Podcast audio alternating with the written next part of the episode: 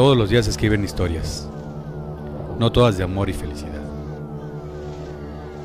Existen algunas cruentas, sobrenaturales o difíciles de comprender. Hoy les contaremos una de estas historias que podrían pasarte a ti, a mí o a alguien cercano.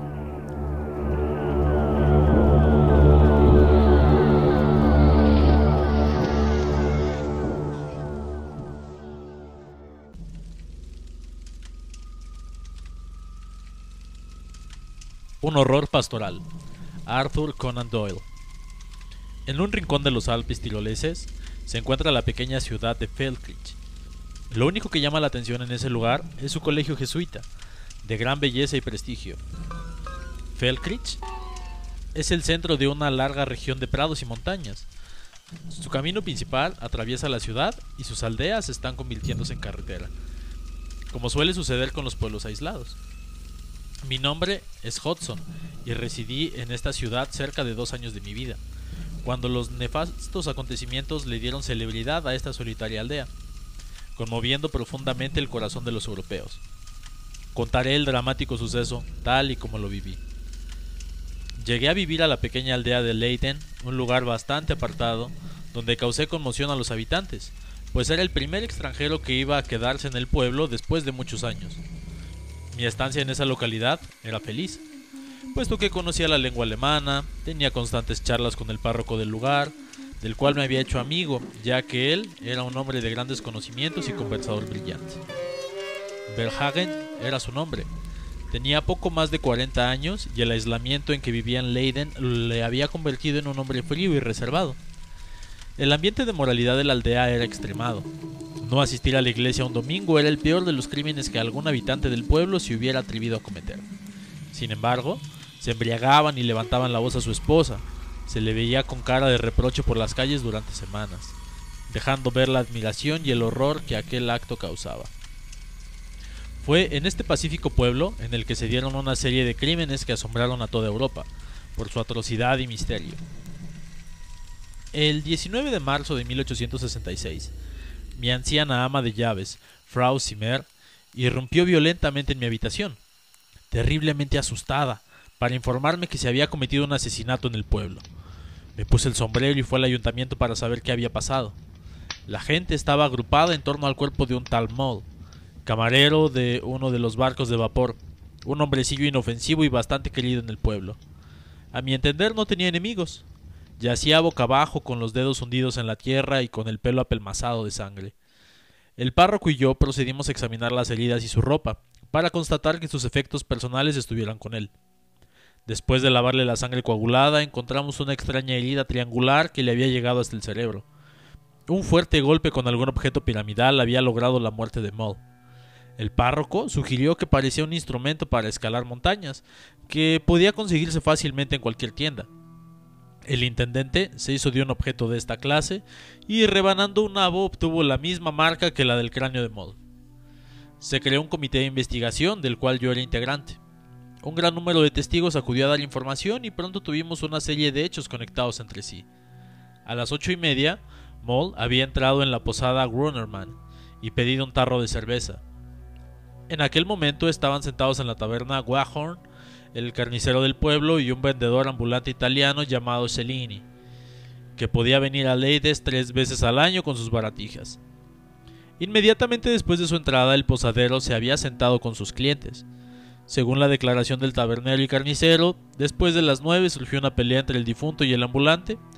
Este último se había retirado muy ofendido por los insultos de Moll, quien, acalorado por la cerveza y por haber logrado hacer huir a su contrincante, siguió bebiendo más de la cuenta. Otro testigo se encontró con él en dirección a su casa y declaró que lo había visto en estado de ebriedad. Otro lo vio un minuto antes de que llegara al lugar del mortal suceso. Juró que al pasar el ayuntamiento, poco antes de encontrarse con Moll, había visto una figura de pie entre las sombras del edificio, añadiendo que tenía un aspecto semejante al del italiano. Teníamos dos hechos en claro. El italiano había abandonado el Runnerman visiblemente enojado antes que Moll. Segundo, se había visto a un individuo desconocido esperando en el camino por el que el antiguo camarero tenía que cruzar para llegar a su hogar. Después de esto, La mujer con la cual se quedaba el italiano al venir al pueblo declaró que no había vuelto la noche anterior sino hasta las diez y media, siendo muy tarde para lo acostumbrado por Leiden. ¿En qué ocupó el tiempo si había dejado la posada a las nueve de la noche? El panorama se volvía negro para Cellini. Sin embargo, todas las pruebas en contra del ambulante eran circunstanciales. No había ningún rastro alguno entre sus pertenencias de objeto parecido al que había causado la muerte del camarero. Además, tal y como dijo el párroco, dado que Cellini era forastero en el pueblo, era muy poco probable que supiera cuál era el camino que iba a tomar Maul para regresar a casa. Una declaración contundente fue la del criado del fallecido, quien aseguró que Cellini había estado tratando de vender sus baratijas frente a su casa el día anterior y que pudo haber visto a Moll asomado a cualquier ventana. En cuanto al preso, su primera actitud fue de desafío e incluso de juego, pero apenas comenzó a darse cuenta de las pruebas en su contra, se volvió sombrío y taciturno, proclamando constantemente su inocencia. Aseguraba que, tras haber abandonado la taberna, fue a dar un largo paseo por la carretera para calmar su estado nervioso y que esa era la razón por la cual había llegado tarde. A continuación, le citaré algunos fragmentos de mi diario para dar precisiones sobre los hechos. 20 de mayo. Se ha rastreado el bosque y la ribera, con la esperanza de hallar el arma del asesino. Estoy casi seguro de que Celini es culpable. El hecho de que el dinero estuviera intacto prueba que fue un homicidio por venganza y el ambulante había sido insultado. 20 de mayo. Enterraron a Moll a las 12 en el cementerio de la iglesia. Todo el pueblo asistió y estuvo muy conmovido. El párroco estaba extrañamente alterado y, dando un paseo conmigo después del sepelio, me preguntó si tenía conocimientos de medicina. Me confesó que se sentía bastante mal físicamente, que le temblaban las piernas y tenía agudos dolores de cabeza. Esto le hacía temer que fuera a desmayarse en pleno oficio de misa. Le recomendé que trabajara menos y se cuidara más. El alcalde me contó que trasladarán a Celini a una prisión más segura. 22 de mayo. Escribir que estoy desconcertado daría apenas una vaga idea de mi estado mental. Sería mejor decir que estoy confundido, atónito, horrorizado. Se ha cometido otro crimen, aún más terrible durante la noche. Han encontrado a Freckle muerto en su casa. Había estado sentado a mi lado el día anterior en el comité de investigación. Los vecinos están paralizados por el miedo ante este nuevo homicidio. Freckler vivía solo. Había despertado sospechas esta mañana el hecho de que no asistió a trabajar y que no hubiera el menor movimiento en su casa. Los vecinos tumbaron su puerta y hallaron un cadáver con una herida exactamente igual a la de Moll, pero en este caso en la frente. Aún tenía los puños apretados y en su rostro se adivinaba un horror indescriptible. Había huellas de pisadas de barro en los escalones, que debió dejar el asesino al subir, pues Flecker tenía pantuflas. Solo había una cada tres escalones, lo que demuestra la velocidad con la que esta bestia homicida subió los escalones para cumplir su innoble labor. Nuevamente encontramos que todo el dinero estaba intacto. El pueblo, convocado por el miedo, se congregó frente a la casa del muerto. Todos miraban al vecino con sospecha. Los miembros del comité de investigación hicimos una revisión de la casa de Freckler, pero no encontramos nada que nos proporcionara pistas sobre el asesino. El teniente Worms nos hizo notar que el brazo derecho de Freckler estaba tendido en señal de saludo y que quizá había sido alguien a quien le tenía confianza. Pero, sin duda, algo que hubiera podido añadirse al espantoso suceso era que debió haberse cometido a las ocho y media de la noche, pues era la hora que daba el reloj roto en la mano del cadáver. Nadie escuchó ruidos sospechosos. Todo se hizo con rapidez, decisión y en silencio. Nuestro buen párroco estaba terriblemente disgustado por este horrible acontecimiento. Yo también me encontraba muy abatido. Esta noche no se ve ningún vecino por las calles. Por toda la aldea se escuchan ruidos de gente poniéndose rojos en sus puertas. Han soltado a Celini, pues ya no hay pretexto para tenerlo encerrado. También se ha pedido a los pueblos de alrededor que nos mandaran algún policía. Yo he pasado esta noche insomne, limpiando mi revólver por cualquier eventualidad que pueda surgir. 23 de mayo. Han venido tres policías del pueblo de Aspach y dos del pueblo que está al otro lado de las colinas. Se patrulla la aldea constantemente e incluso se hizo un reconocimiento en el bosque. La gente piensa que los asesinatos son obra de algún forastero, pues no hay nadie entre los habitantes capaz de tales bajezas. 24 de mayo. Parecía que nos recuperábamos del horror, cuando sucede otra vez algo que vuelve a poner paranoico al pueblo. Gracias a Dios no es una nueva tragedia, pero sí una noticia que debe tomarse con seriedad. Han visto al asesino en la carretera del pueblo, lo que nos hace suponer que su sangre no se ha saciado del todo y quizá nuestros elementos policiales no son suficientes para garantizar la seguridad. Morch, bajo un estado de tensión nerviosa, fue el que nos narró su experiencia. Se había visto retenido en las montañas por causa de la niebla. Logró encontrar la carretera ya entrada la noche y a poca distancia del pueblo. Cerca de Leiden, la carretera forma un ángulo cerrado. Morch había llegado a ese punto cuando de repente oyó, en medio del silencio de la noche, un ruido de pasos que se aproximaban rápidamente. Muerto de miedo se ocultó detrás de unos arbustos y se quedó muy quieto.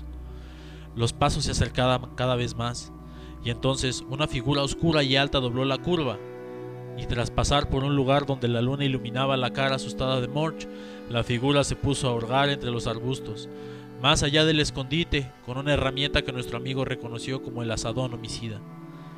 Luego de un rato de estar buscando, la tenebrosa figura se apoyó con su arma mirando fijamente la carretera, hacia donde estaba escondido Morch. Lo describió como un hombre delgado, alto, vestido con ropas oscuras. Tenía la parte interior de la cara cubierta con un pañuelo y estaba pálido como un muerto. Después de un rato se esfumó en la oscuridad. Morch fue a dar aviso a la policía, pero dijo que no podía decir a ciencia cierta quién era, pues aseguró que nunca antes lo había visto. Los oficiales fueron, en vano, a buscarlo al camino. Hay un hombre llamado Heidler que vive en una cabaña aislada y que sirve de guía para los pocos turistas que ahí llegan. Las sospechas del pueblo han recaído sobre este hombre, solo por ser alto, delgado y tener fama de gente agresiva. Registraron su casa para hallar nada comprometedor. Sin embargo, lo encerraron en la misma celda que a Celini. Aquí, un salto de una semana en mi diario, pues hubo un cese total de las constantes alarmas que han atormentado la paz de este pueblo. Todos creían haber encontrado al asesino, aunque la policía sigue alerta, pues acaba de empezar la temporada de caza. 2 de junio. ¿Quién hubiera imaginado que un día tan bello terminaría de forma tan negra? Tuve un enfrentamiento frente a frente con el asesino. Hay algo casi sobrenatural en la malignidad de este demonio. Se puede atribuir la facilidad con que mata y huye al hecho de que en el bosque rodea a todo el pueblo, que además está muy mal iluminado. Esta noche hemos tenido dos ocasiones de agarrarlo y se nos ha escapado. No soy cobarde, pero esta vida de Leiden está terminando con mis nervios. Aquella tarde me sentía solo. Eran las nueve de la noche cuando decidí salir a dar un paseo a casa del párroco que está un poco alejado del pueblo. Lo bueno es que cargué con mi revólver. Cuando llegué a la casa del párroco, supe que éste había salido. Su ama de llaves me hizo pasar, así que lo esperé en su sala. Estuve cerca de media hora leyendo un libro, cuando un repentino presentimiento me hizo alzar la cabeza. Me llené de un horrible estremecimiento. Solo de recordarlo siento escalofríos. Enmarcado en el vidrio de la ventana había un rostro humano que, desde la negrura, miraba ferozmente hacia el interior. La cara de un hombre escondida tras una bufanda y un gran sombrero dejaba entrever sus ojos salvajes, donde se leía el asesinato. Disparé de inmediato contra aquel rostro. Mientras apretaba el gatillo lo vi desaparecer. Salí, no había ni rastro del visitante. Era seguro que su oscura intención era la de matar al párroco, pues nada le hubiera impedido entrar por la ventana de no haberse encontrado conmigo. Mientras estaba afuera con el ama de llaves, escuché los gritos terribles que presagiaban la desgracia. Era una noche de horror. Me fui directamente hacia el pueblo. La gente estaba agolpada frente a la posada del Gronerman y explicaban a los gritos los detalles al párroco. La mujer del propietario de la taberna, Fro Bishop, había salido a sacar agua y un hombre la atacó cortándole el paso con un arma. Por fortuna, el hombre resbaló y ella lo agarró con la fuerza que da el miedo de perder la vida y gritó pidiendo socorro. Varias personas se acercaron corriendo y el hombre logró huir en dirección al bosque, con dos policías siguiéndole. Fro Bishop afirma haberle hecho profundos surcos en la muñeca derecha a su atacante. El párroco quedó muy asustado cuando le conté los incidentes en su casa. A no ser que se capture este malhechor misterioso y sanguinario, el pueblo quedará desierto. Estaba claro que después de su ataque frustrado a la mujer del tabernero, había ido directamente a casa del párroco. Era un monstruo con voluntad de muerte. 3 de junio. Todo el pueblo se ha enterado de la visita del asesino a casa del párroco. En la investigación se encontró la bufanda del criminal y su asadón mortífero, que el canalla debió haber tirado al huir. 4 de junio. Es un día tranquilo. No se ha podido asignar la pertenencia de la bufanda y el asadón a nadie. Se han hecho cartas describiendo los objetos y se han mandado a los pueblos vecinos para obtener información. Nos dicen que Herr von Weidosenfold, el mejor detective de Viena, se dirige a Leiden. La noticia ya se ha extendido hasta Inglaterra. Recuerdo perfectamente la mañana del domingo siguiente a los sucesos que he descrito. El cielo estaba azul y despejado. La suave brisa traía el aroma balsámico de los montes y los bosques, y el lejano tintineo de los rebaños acariciaba el oído. Resultaba difícil de creer, al contemplar las calles con casas de madera y su iglesia antigua, que se cernía sobre este pueblo una nube de asesinatos que causaban horror en Europa. Los vecinos caminaban con sus esposas e hijos vestidos con trajes típicos en dirección a la iglesia. Cuando la campana dejó de tocar, todo el pueblo estaba ahí, incluyéndome.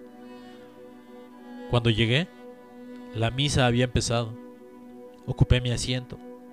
Se hizo silencio total cuando el párrafo descendió del púlpito. Hizo un gran discurso repleto de piedad humana.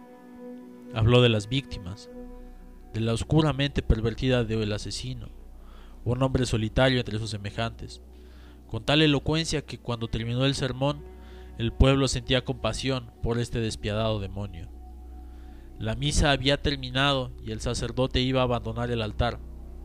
Entonces se volvió para dar su bendición a los feligreses. Se veía abatido por el cansancio. Su mano derecha temblaba, y mientras antiguaba a los hombres, un grito de sorpresa lanzado por una mujer que se tambaleaba interrumpió el acto. No hubo necesidad de explicar los gritos de la mujer, pues se veía, resaltando como la peor de las pesadillas, la cicatriz que Frau Bishop había hecho al asesino sobre la muñeca derecha del párroco. En todo ese terrible drama, quizá quien más comprensión merecía era el párroco, su arrebato de manía homicida que provenía seguramente del exceso de trabajo y fatiga mental, y que debió haberlo torturado en los momentos de lucidez, dejaba entrever una vida miserable y angustiada. Estaba loco, no cabía la menor duda, y no fue sino hasta que se le atrapó que muchas pequeñas circunstancias que nos debieron haber dado pistas acertadas fueron tomadas en cuenta. Nunca fuimos capaces de descubrir dónde había obtenido el arma con la que había cometido sus crímenes, ni cómo se las arregló para ocultarla durante las pesquisas. Comprobé por experiencia personal que había tomado la costumbre de entrar y salir por la ventana para no despertar a su ama de llaves. Cuando atacó a Fro Bishop, había salido apresuradamente y, al regresar y percatarse de que su habitación estaba ocupada por mí, no halló mejor recurso que lanzar lejos su arma y bufanda e ir rápidamente a mezclarse con la gente del pueblo. Como conocía bien el bosque, nunca fue problema para él huir por los oscuros senderos. Inmediatamente después de su detención, la enfermedad del, padre Bergavens se agravó sensiblemente y se le trasladó a un manicomio en Feldkirch. Fue muy sonado que, algunos meses después de su internamiento, intentó acabar con la vida de uno de sus cuidadores y luego se suicidó.